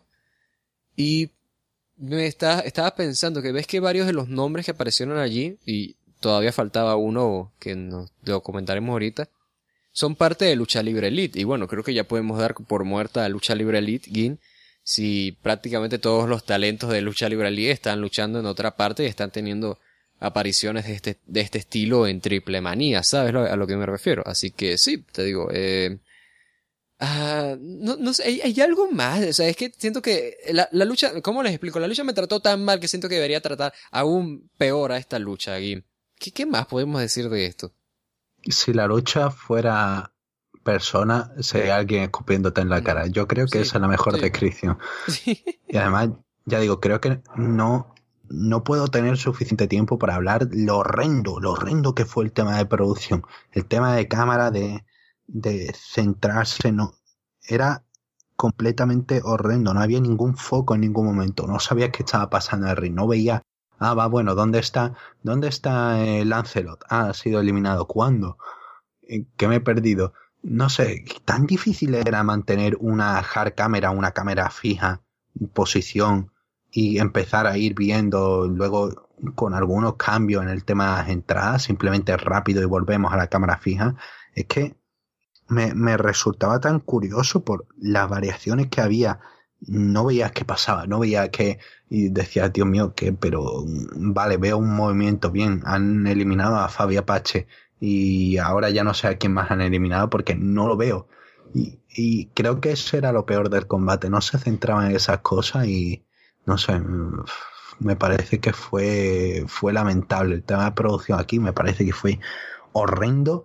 En el ring también fue horrendo, las decisiones fueron horrendas. En, en general es que es eso, es horrendo la palabra. No, y una, y una cosa sobre el tema de producción, porque ves que eh, la gente está comentando del tema de producción. O sea, es normal ver que eh, shows de Consejo Mundial de Lucha Libre y de AAA hayan problemas con la producción. Yo siento, o sea, yo personalmente como espectador que lo vi en vivo, siento que en cuanto a producción, bueno, lo vi en la transmisión en inglés, no sé si en español hubo problemas, pero la señal en Twitch estaba funcionando bien. Al, final de, del show había más de 70.000 personas viendo el evento, que son buenos números. O sea, yo creo que ese día no, no iba a ser el Mayweather contra McGregor y tenían 100.000, pero seguro, ¿no? Y sí, o sea, eh, yo por una parte sentí que estaba yendo bien, ¿no? O sea, por, esa parte en cuanto a producción siento que estaba yendo bien. Sin embargo, siempre tiene el, el pequeño desliz que cualquiera puede cometer. El problema es que con esta lucha en particular es como que todos los fallos posibles los tuvieron. Y de nuevo, es que es imposible no cometer un, error así, en, o errores así en, esta lucha, cuando es una lucha que no puedes ni siquiera ensayar, no puedes ni siquiera poner de acuerdo a todas estas personas de mira, la lucha va a ser así, va a pasar esto, no, o sea, estás, como yo dije al inicio, está improvisando todos, eh, no, fue algo espantoso, es probablemente de las peores luchas de triple manía en su historia o de triple A en, su historia y es de las cosas más horribles que me ha tocado ver como espectador de, de lucha libre y del wrestling en general. así lo digo, es de, las cosas más fastidiosas que me han tocado ver. O sea, quizás no digamos de las más malas, o sea, porque he visto luchas peores, he visto acción peor, pero teniendo en cuenta, o sea, que gasté tiempo viendo esa lucha, que eh, estaba intentando prestar atención, o sea, era fastidioso simplemente, o sea, era como que eh, yo intentara ver la lucha, pero ellos estaban sacudiendo allí frente de mí y no me dejaran distinguir lo que estaba pasando. Así se sintió, fue algo fastidioso, fue algo que no, una experiencia que no quiero, no quiero repetir, definitivamente se la recomendaría nada más a mi peor enemigo. Y bueno, después de salir de una mala lucha, que mejor que una lucha que nos dejó a media, y es que eh, Pagano se enfrentaba al Mesías en una lucha callejera y eh, el encuentro eh, comienza con el Mesías atacando a la entrada a Pagano, domina hasta que vuelvan al ring y spin heel kick de Pagano. Comienza una lucha tradicional con varios intercambios mientras que el público pide lucha extrema y finalmente pasan hacia afuera, donde Mesías y Pagano se golpean con silla, se usa un cubo de basura, etc. Eh, Mesías se pasea con Pagano para la entrada, vuelve al ring y crossbody de Pagano, sentado hacia afuera de Pagano entre las cuerdas. Pagano sigue dominando y aplica un pile driver con, con el Mesías apoyado en las cuerdas, bastante, bastante eficaz. Eh, Pagano coge alambre de espino eh, sube, aplica un Moonsault, pero falla y Messi aprovecha para aplicar un German Suple para cuenta de 2. Eh, Ronnie Senton de Pagano seguido de, de un Springboard Moonsault. Mesías responde con Powerland, vuelven a salir hacia afuera. Droski de filo de ring de Pagano. Eh, Pagano continúa atacando con una silla. Vuelve al ring y Mesías intenta utilizar, eh, utilizar un bate con púas, con alambre de espino, pero Pagano le da una patada trata de colocar a Mesías con el bate, eh, lo, pone en la lona, le pone encima el bate, intenta lanzarse en Diving Electro, pero el bate se cae y simplemente le da a Mesías, no, no hay golpe con el bate. Facebuster de Mesías contra Alambre Espino. Mesías sube al esquinero y Pagano le golpea con el bate de púa. Mesías hace como si le doliera la pierna, entra los médicos. Pagano trata de seguir atacando, pero se termina la lucha sin resultado. Entra Rey Escorpión, termina atacando a los dos, termina atacando a Pagano y a Mesías con el bate. Y mientras los médicos entran, retiran y eso es el final. Ah, nunca creí que diría esto, pero esta lucha de Pagano debió haber sido más extrema, ¿no crees? o, sea, ¿quién creyó en su vida? Completamente de acuerdo. Es que, ¿quién creyó en su vida en que alguien diría, no, esta lucha de Pagano no fue extrema? O sea, ay, a menos que seas, no sé, alguien que, no sé, que llegas a internet, quieres fastidiar, llevar la, la contraria, ¿no? Porque, a ver, siempre se, la mayor crítica que le damos a Pagano es, no, es que es alguien que necesita controlarse, bajar un poco sus revoluciones, eh, quiere manejar demasiado el tema extremo cuando no es debido. Aquí es cuando más debía ser extremo, es una lucha callejera, es una realidad que tenían tiempo trabajándola la lucha fue demasiado pausada. Y aquí yo, aquí es cuando yo te digo que Cuidado, lucha callejera que termina sin resultado. Sí, no, y yo te digo, o sea, yo quiero pensar que fue por un factor externo, o sea, no sé si es que Pagano se presentó en mala forma o Mesías pidió que fueran más tranquilos porque se sentía mal, o sea, quiero pensar que es por un factor externo, porque se, se vio muy raro el hecho de que em, empezaron en, con Brawl, luego una lucha más clásica, luego con Brawl, luego la nada, o sea, luego el aburrimiento total hasta el final. Y ves que pasa este, este final de Mesías pues lesionándose que no sé si habrá sido, no, si habrá sido una lesión legítima. Yo creo que sí. Tengo esa sospecha de que fue una lesión de verdad. Y por eso tuvieron que parar. Y por eso se sintió tan incómodo luego el hecho de que apareciera Rey Escorpión y atacara a ambos. Porque hasta el propio Rey Escorpión se veía perdido. Porque pensaba, ¿qué, qué hago, no? O sea, me si está lesionado. Pues, lo ataco a él, ataco a, Pagano. ¿Qué voy a hacer, no? Y, ah, mira, aunque la lucha haya sido digamos, imagínate, ¿no? Que la lucha haya sido buena y, haya sido bien extrema, toda la cosa, ¿no?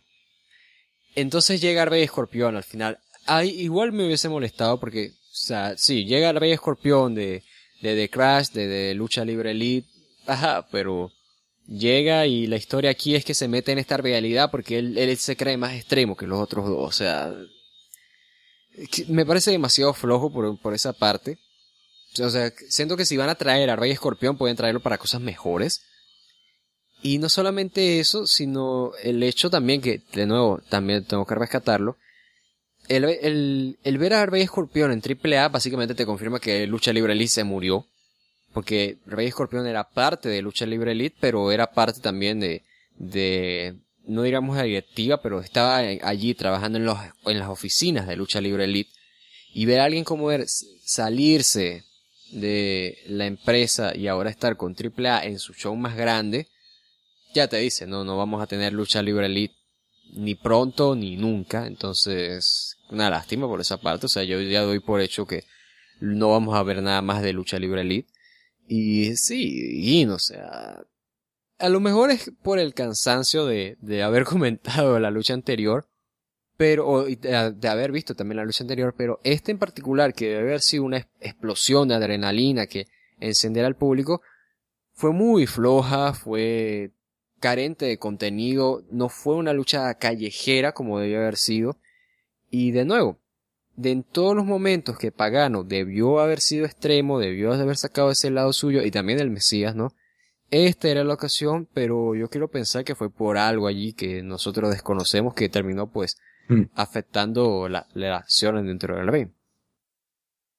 Yo es que es eso, creo que hay una palabra para escribir cada combate y este es frío, porque así es como me dejó frío. Porque además el público pedía, ¿no? Pedía lucha extrema, lucha extrema. Y cogen, bajan, hace un poco con la silla, pero luego es tan aburrido, tan aburrido esto, como en ningún momento arrancan con la lucha extrema, en ningún momento hacen nada que sea que tú digas, vale, te estoy pidiendo sangre, te estoy pidiendo que aquí precisamente que es lucha callejera, que tiene materiales para hacer esto, haz lo tuyo.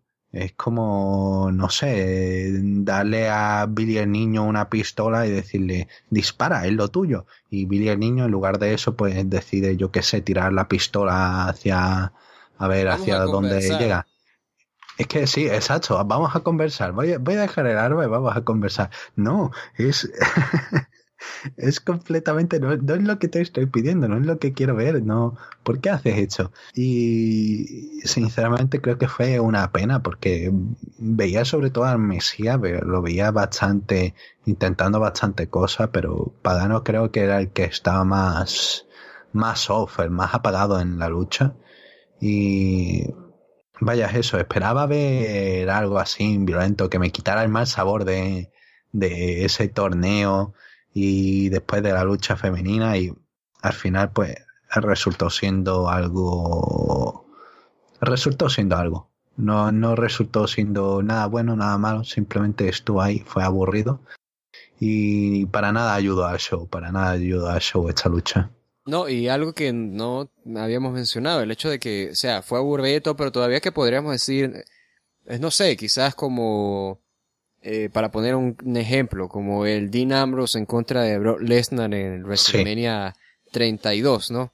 O sea, al menos ese caso puedes decir eso, pero esa lucha duró que si 10, 12 minutos, esta duró 18, casi los 20 minutos, o sea, por eso es que mm. este en particular está recibiendo tanto rechazo de nuestra parte.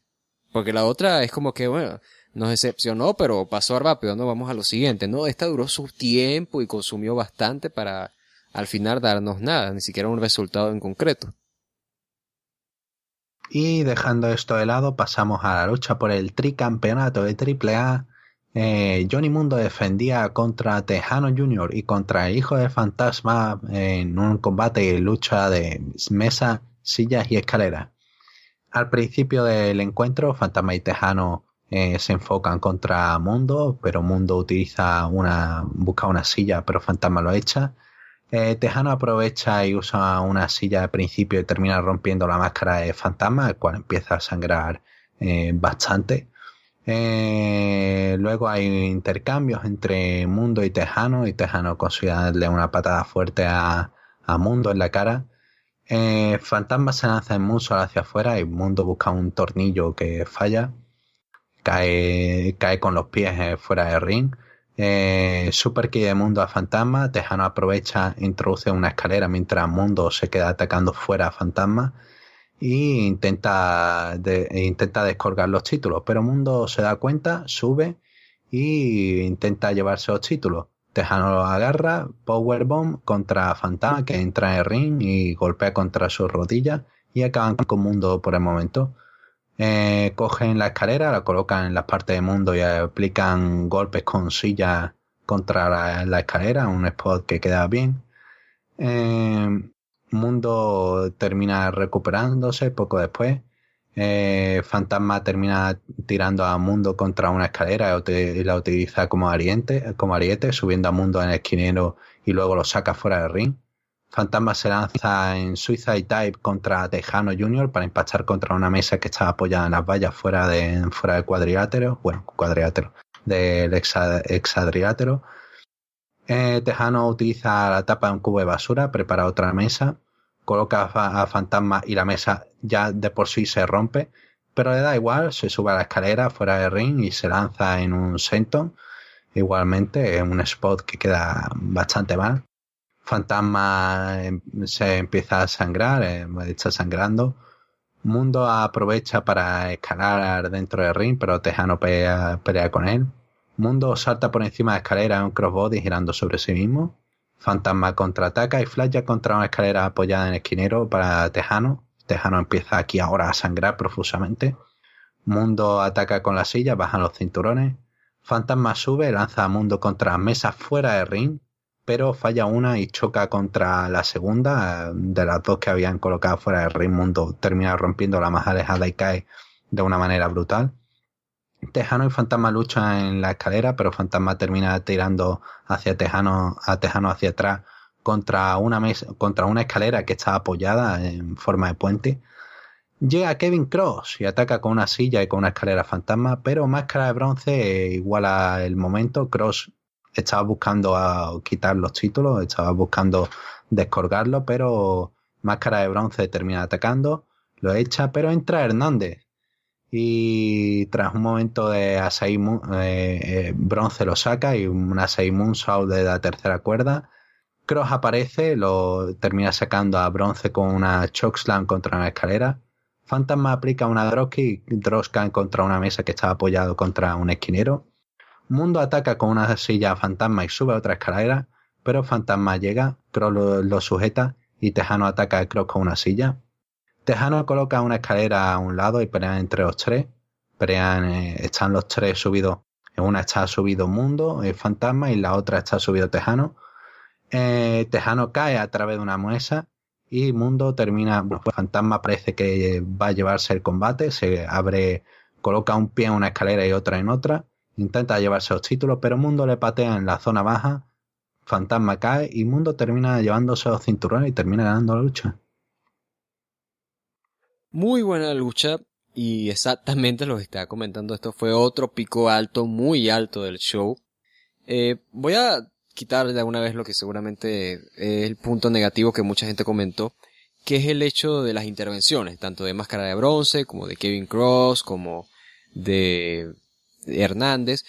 A mí en esta ocasión, de, nuevo, no me molestaron porque son intervenciones que se justifican, es la historia que nos iban contando, es el hecho de cómo Kevin Cross y Hernández estaban trabajando con Johnny Mundo, cómo Máscara de Bronce estaba tratando de evitar estas trampas de, de ambos, y iba también por el megacampeonato que nunca ha tenido su oportunidad, todavía no ha cobrado ese maletín de la llave a, de la llave eh, la oportunidad de oro, quiero decir, me confundo con la llave de la gloria.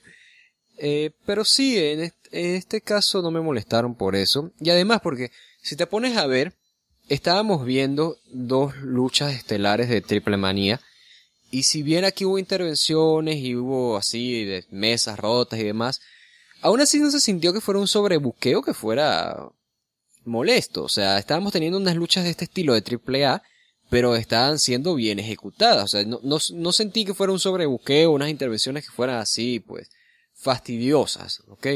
Así que por esa parte no me molestó. Ahora, la acción en sí, la lucha, me gustó mucho, como ya dije, siento que la forma, en cómo se combinaron Tejano, Fantasma y Mundo, se nota que tienen química y se nota que aquí si quieren, si quieren sacarla al máximo. Y también, pues, el hecho de que se notaba que había momentos, por ejemplo, que veíamos a Tejano dejando a Fantasma sobre una mesa, la mesa se rompía y dice, ¿sabes qué? No importa, me voy a lanzar igual con la mesa así. O sea, se notaba que no querían ser tan perfeccionistas y se dejaban llevar por el brawl que estaban teniendo, por la acción que estaban construyendo. Esa parte me gustó. Y ahora con el resultado, pues, por una parte pienso que es bueno tener a Johnny Mundo aún con AAA sigue un reinado pues fuerte de mundo porque es que básicamente está como ni siquiera como el dictador sino como el emperador tal cual de AAA teniendo control del título máximo del título Midcard y de nada más y nada menos que un título de una división que todavía pues nadie se los ha podido quitar. Esa parte pues eh, te hace alegrar no el hecho de todavía vamos a ver a Johnny Mundo con AAA pero también, o sea, no puedo evitar pensar en el hecho de que este era un gran momento para coronar a Hijo del Fantasma en, en Triple Manía 25. O sea, porque estás pensando, bueno, Fantasma que estuvo en la primera Triple Manía, aquí llega Hijo del Fantasma 25 años más tarde y gana no ni siquiera el título máximo, sino tres campeonatos en una lucha de este estilo, que superando las adversidades y demás. O sea, Siento que aquí era un muy buen momento para coronar a Fantasma, pero pues a lo mejor la historia nos, nos dirá qué es lo que sigue. A lo mejor es que están planeando otra cosa, alguien más, no sé, que llegue y termine destronando a Mundo. Pero siento que era una oportunidad que debían haber aprovechado. Y sí, o sea, yo realmente quedé bastante contento con la lucha. Ya comenté como cuánto me gustó la acción. Y en particular, pues creo que los tres lograron hacer una lucha diferente. Mundo con sus trampas, haciendo estos elementos de parkour que suele incorporar. Fantasma con sus lances. Ves que tenía un momento que hacía un codazo saltando sobre una escalera. O sea, te lograba meter unos spots que te lograbas identificar como parte de, de Fantasma. Y Tejano siendo el powerhouse ahí fuerte entre los tres. Así que por esa parte sí, o sea, creo que se lograron distinguir, lograron dar una buena lucha. Y de nuevo, tomando en cuenta que es un evento estelar de AAA, pues, con, a pesar de que si sobrebuqueo y demás, terminó siendo algo que no se sintió, pues, fuerte, no se sintió que estorbara, se sintió que aportaba. Y en lo personal disfruté bastante esta lucha y me atrevería a decir que es quizás la mejor lucha que ha tenido Mundo en AAA y una de las que seguramente estaremos recordando de Fantasma y de Tejano en sus carreras en la empresa. Fue buen encuentro y nos dejó un segmento a posteriori en el que Mundo tomó el micrófono, habló en español al público, dijo que era el mejor momento de historia de AAA, que era el mejor llamó a Vampiro, le obligó al director de talento de AAA, le obligó a ponerle el megacampeonato, lo insultó, Vampiro lo hace, le siguió provocando, le escupe, la bofetea, le hace de todo Vampiro. Vampiro finalmente enfurece, golpea a Mundo y aplica un chokeslam. Vampiro toma el, micrófono y dice que lo terminará enfrentando. ¿Qué opinas de esto, Walter? Que que, que no sé, que Vampiro, eh, realmente hay que promocionar bastante a Vampiro. Están tan desesperados por promocionar a Vampiro que hasta Vampiro tiene que iniciar su propio cántico de Vampiro. sí, sí, sí. Ah, Dios. A ver, o sea, yo te por una parte, ves que al inicio del segmento me estaba gustando bastante porque yo pensaba, wow, o sea, Mundo, o sea, que qué cabrón que es Mundo, ¿me entiendes? O sea, Mundo acaba de, de retener y viene y, le ponen los campeonatos. O sea, imagínate que hubiese sucedido algo así, digamos, con CM Punk, ¿no? CM Punk viene, gana título de WWE y dice, no, bueno, no me voy, pero tienes que venir Vince McMahon y tienes tú que poner los campeonatos en la cintura y así abofeteándolo y demás. O sea, imagínate eso con otros ejemplos, ¿no? Con otros nombres. O sea, aquí estaban creando un buen momento. Pero tenían que dejar bien a Vampiro. Vampiro tenía que lucir allí. Y, de nuevo, si te pones a ver, luego de esa lucha, luego de una muy buena lucha que terminas dando, un luchador retirado como vampiro, que además es la figura de autoridad, llega y aplica un Shopsland al, al tricampeón, al campeón máximo de tu empresa, y ni siquiera es para sentar que va a haber una lucha, o sea, no, no, bueno, nos vamos a enfrentar a tal lado, no, o sea, simplemente es, no, y un día de esto, ah, te voy a atrapar, no, o sea, me las pagarás y demás, así.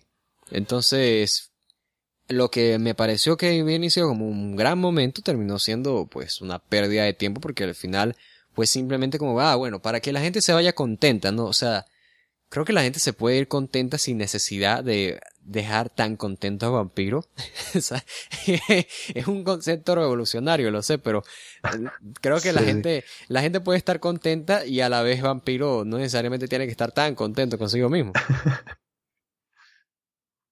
Y va, bueno, después de esto pasamos al evento principal que enfrentaba a Psycho Clown contra Dr. Wagner Jr. en una lucha de máscara contra máscara. Ante el evento nos muestran los vídeos previos preparándose.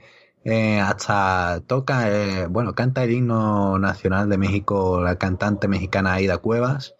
Eh, bastante emotivo. Mientras Psycho mientras Psycho, pues bueno, está en el ring y Mm, me resulta curioso porque mientras todo el mundo está vendiendo el himno nacional, Saiko sigue a lo suyo, Saiko sigue dando saltos, sigue alegre.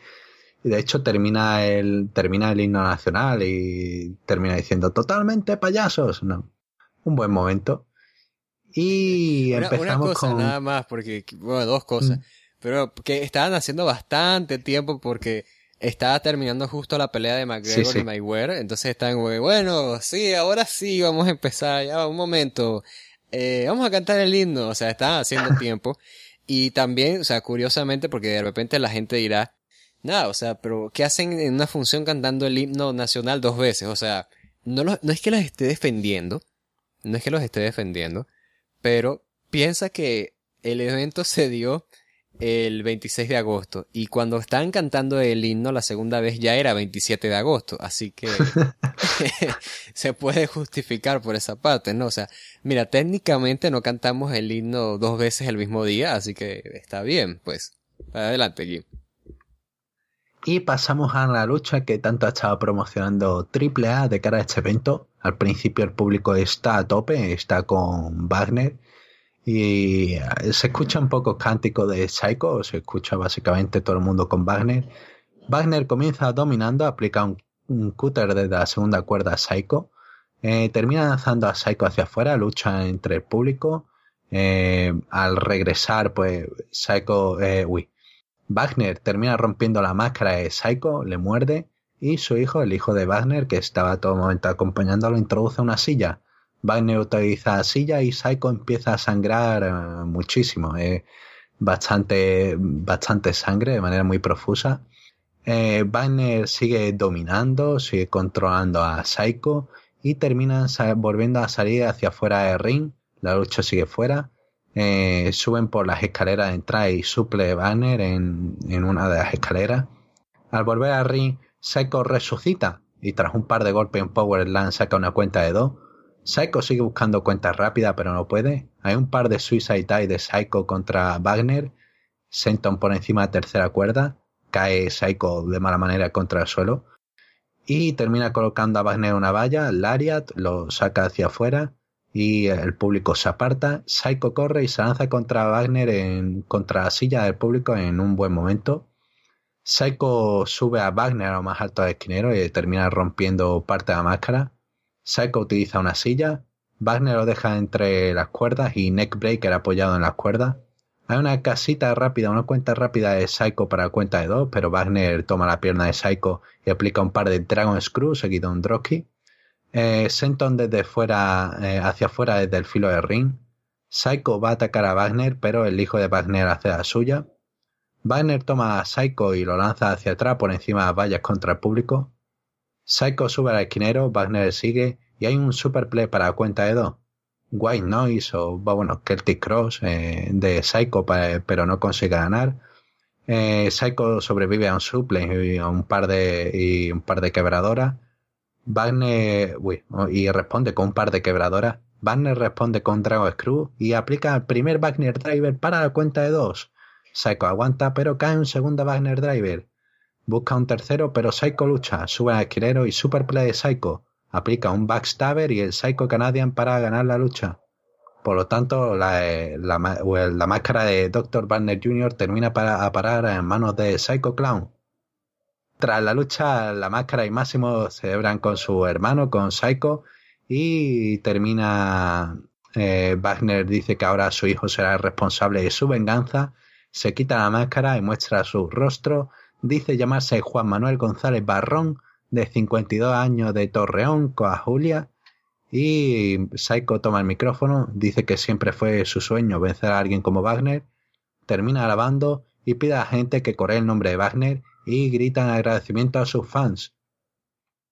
Mira, número uno, que es Coahuila, eh, pero no te culpo, porque es, difícil. ¿no? Lo, repito, lo repito. No, no, no, no, no, no, no, pasa nada. O sea, nada más te digo porque, bueno, ya ves que en México hay, hay ciudades que tienen nombres difíciles.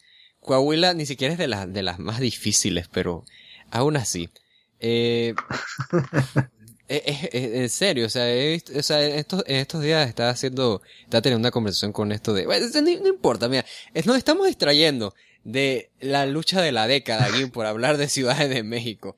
A ver, eh, primero de la lucha en sí, de la lucha en sí me gustó bastante y eh, la última lucha sí que recuerde que me hizo sentir como niño chiquito viéndolo, hablando de lucha libre mexicana, quiero decir, creo que habrá sido la de la sombra en contra Último Guerrero. Porque sí, sí es verdad que me gustó muchísimo la de Trauma primero en contra de Canis Lupus. Pero, o sea, fue, fue que me gustó, que me emocionó y todo, pero no, no me hizo sentir como niño pequeño. O sea, rozó el, el haberme hecho sentir así. Pero no tanto. Esta volvió a hacerme sentir así, como, como fan así, muy joven, que veía, empezaba a ver lucha libre mexicana. Y con razón, la lucha terminó siendo una muy buena lucha. Hay, hay que reconocer, Gin, que hace un año estábamos como de, bueno, mira, sí, nos dicen que va a haber una lucha de Batner contra Psycho, pero todavía primero si se llega a dar la lucha. Y si se llega a dar la lucha, si la lucha es buena. Y si la lucha es buena, si se cumple la estipulación. Y si, y si, si se cumple la estipulación, por cuánto tiempo se va a cumplir la estipulación, y así pues. Y no, mira, nos terminaron dando la lucha, la lucha terminó siendo una lucha buena y se está cumpliendo hasta ahora la estipulación.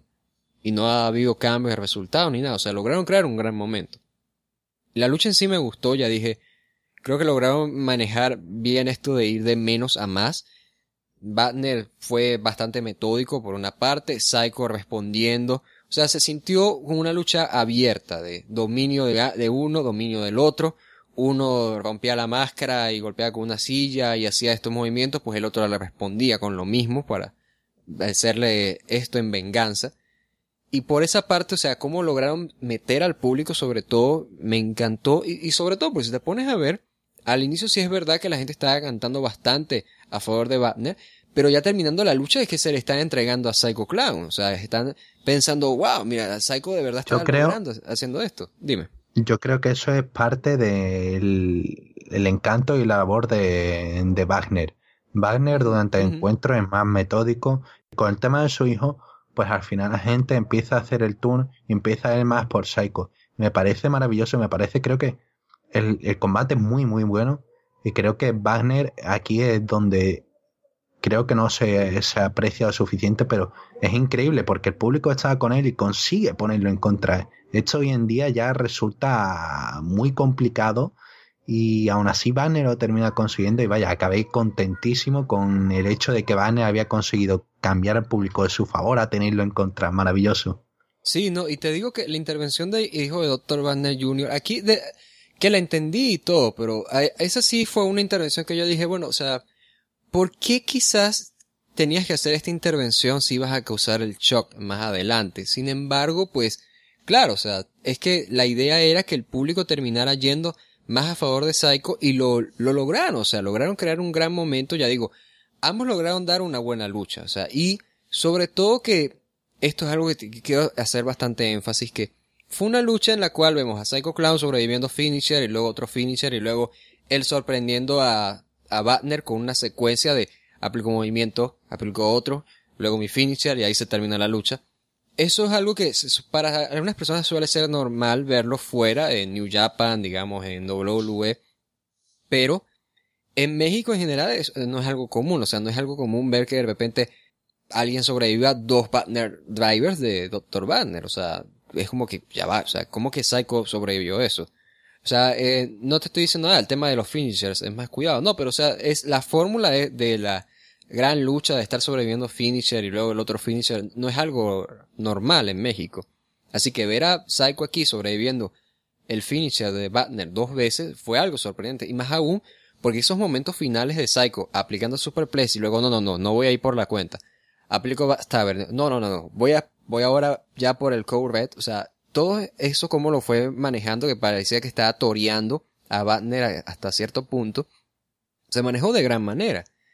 Y ya luego con el post-match, con Batner revelando su identidad y haciendo este paso a su hijo, terminó siendo tan buen momento, pero tan buen momento, que a pesar de que yo no tengo así fe en hijo de Dr. Banner Jr., aún así pienso, ¿sabes qué? O sea, por este momento me puedo creer que hijo de Dr. Banner Jr. sí, sí podría seguir con el legado de Banner Jr. de forma, hmm. pues, pues es satisfactorio, o sea, podría ser un buen mm. heredero. Por el, por el, lo bueno que hicieron sentir ese momento. Sin mencionar el hecho de que aparecieron, que si la máscara, Máximo, o sea, lograron hacer sentir como que, wow, mira, o sea, mm. la, el mundo se está paralizando por ver cómo Dr. Banner Jr. se quita la máscara ante Psycho Clown, o sea. Y en cuanto a decisión, porque a ver, en cuanto a decisión, mucha gente critica esto y yo entiendo, o sea, Banner es un buen, buen luchador, es alguien popular, y está el argumento de, no, pues Psycho viene, triple A que lo está haciendo a él y demás. A ver, o sea, quiero tocar algunos puntos. Yo veo el récord de máscaras que tiene Dr. Wagner Jr. y Psycho Clown y honestamente no me parecen tan diferentes. O sea, las luchas de apuesta más grandes que se me ocurren de banda en este momento es con brazos de oro que ganó la cabellera y no se sabe la fecha de ese encuentro. O sea que queda como supuestamente. ganó la máscara de Pierrot, ganó la máscara de Rey Misterio, ambos ya habían perdido, perdón, quiero decir las cabelleras de ambos, ya habían perdido las cabelleras ambos antes de, de haberla perdido con Batner. Y Psycho, luchas grandes, pues tiene contra Tejano Jr., que ganó la cabellera, también que había ganado las cabelleras de Nicho el Millonario, es Fly y Halloween, o sea, con a los perros del mal. Y ya Psycho era alguien que se había formado allí con, con los Psycho Circus. También había ganado las cabelleras de Crazy 33, de eh, Rocky Star, okay, de cinta de oro, entonces tiene también esas cabelleras de leyendas, que ya habrán perdido las cabelleras seguramente, pero las tiene. Entonces, o sea, como, como récords no me parecen tan distantes. Y puedes tener el argumento quizás de que Doctor Banner Jr. es que, mire, es alguien muy popular y es un junior también, o sea, pero también yo puedo tener el argumento de, bueno, mira, es muy difícil que alguien se ponga over frente a Banner y Psycho Clown en las presentaciones anteriores que había tenido con Banner, incluso el año pasado, el público estaba dividido, o sea, no era todo Banner Banner, era que la gente también está apoyando a Psycho Clown y también puedes decir, mira, sí, Psycho Clown es un junior que no, no usa el personaje de junior, ok, pero bueno, no, no tiene acaso mérito el hecho de que esté haciendo un personaje por sí mismo, que esté llevando adelante este, concepto de Psycho Clown por su, su, propia parte. No, lo que pasa es que eso es una invención de AAA y yo odio a AAA. Bueno, a ver, o sea, si lo van a llevar por la parte personal, claramente no vas a apreciar esto, pero, o sea, creo que si hablamos objetivamente, estamos ante un tipo que tiene talento o ante un tipo que ha hecho méritos y he, visto comentarios, he escuchado comentarios que dicen, no, mira, le dan la máscara de Batner a Psycho Clown porque se fueron Phoenix y Penta. Yo digo, no, ¿sabes por qué? Porque yo creo que aunque ellos se hubiesen quedado, igual iban a darle la máscara de Batner a, a Psycho Clown por el simple hecho de que Psycho es un tipo que encaja más con el perfil que le gusta a AAA y es alguien que ha demostrado más fidelidad a AAA y en fin, es alguien que en el que AAA pues, ha apostado más confianza, que desde un inicio pues ya con los Psycho Circus han querido pujar fuerte por él. O sea, y ni siquiera fue algo que no, mira, vamos a, vamos a, pujar por Psycho, porque en un futuro él va a ser nuestra, nuestra cara, no, sino que es como que, bueno, vamos a pujar fuerte por estos tres y luego se dieron cuenta, oye, mira, pero Psycho es muy popular, Psycho es una estrella, vamos a darle algo por individual y luego se dieron cuenta del potencial que tenía. O sea, como, como decisión yo creo que se justifica y claro, o sea, yo, yo, a ver, no, yo porque estoy seguro que alguien me va a decir, no, pero es que yo quería ver a Atlantis contra Batner, eso no iba a pasar, despertemos. No, Canek contra Batner, eso tampoco iba a pasar. L.A. Par contra Batner, sí, sí, iba a pasar, de hecho, podía pasar, sí, o sea, y yo entiendo, yo soy muy fan de L.A. Par, que no, me hubiese, me hubiese encantado de verdad ver, haber visto a L.A. Par quitándole la máscara a Dr. Banner Jr., pero ¿sabes qué? O sea, si al final eso tampoco se iba a dar, pues me alegra al menos tener este gran momento con Psycho Clown, que ahora construye un legado, cierra de gran manera Triple Manía, y aquí es cuando uno se pone a decir, que mira, eh, yo usé la comparación de Batman vs Superman, creo que podría encontrar una película mejor para hacer la comparación, pero tuvo, en general el evento no fue bueno, pero tuvo un cierre tan bueno y una lucha anterior a esta tan buena, y ya había tenido la lucha de pareja también, que nos gustó bastante.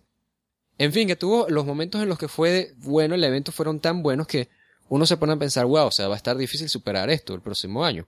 Porque el próximo año, pues de repente el, evento puede ser mejor, pero no va a tener un cierre igual de épico que el que tuvo Triple Manía 25. Y sí, realmente es un evento que, ya de nuevo, me voy a repetir, no fue un buen evento, pero es un evento que sin duda no me arrepiento en absoluto de haber visto eh, crearon una estrella, crearon un momento, crearon incluso recuerdos que seguramente, si todo sale bien, los, tendremos presentes de buena manera, con esto de, hijo de Dr. Wagner Jr. también, eh, las imágenes de tener a, a, la familia Alvarado allí celebrando con Psycho Clown, eh, el hecho de ver a Johnny Mundo saliendo triunfante todavía como tricampeón, así que sí, o sea, ¿qué más decir que no? Que escuchen las cosas buenas que dimensionamos en el evento, vayan a verlo y disfruten entonces de estas cosas que solamente Triple Manía 25 nos pudo ofrecer. Y con esto finalizamos Triple Manía 25, un evento con grandes detalles, con cosas muy muy buenas y con otras tantas mm, bastante malas, pero en general bastante bueno y entretenido de ver. Y con esto terminamos el programa de hoy, Walter. Sí, edición especial, ya te digo, celebrando los 25 años de AAA y también, o sea, celebrando un evento grande de México que estamos hablando aquí en Arbaz de Lona. Ojalá no sea el último que hagamos tú y yo, Gim. O sea, de nuevo, ¿quién necesita a Alessandro, no? Así que nada, espérenos entonces este fin de semana con Puro Toll, la próxima semana con Lucha Libre, que nos ponemos al corriente con todo lo que sucedió en México, no solamente de AAA. Y esperemos entonces, pues, sigamos teniendo cosas buenas, no de esas que no son ni tan buenas ni tan malas, sino buenas, buenas. Y hasta entonces a todos un abrazo y gracias por su atención. Recordamos que este sábado hay directo y que va, bueno, pues eso mismo, que podéis seguirnos en Purotor y en Lucha Libre, podéis enviarnos preguntas. Podéis seguirnos como siempre en solorally.com, a raterona.com. Podéis seguirnos también en iBox, iTunes y YouTube. recordamos que también tenemos nuestras redes sociales y página en Patreon por si quieren colaborar con el proyecto. Muy buenas y hasta la próxima.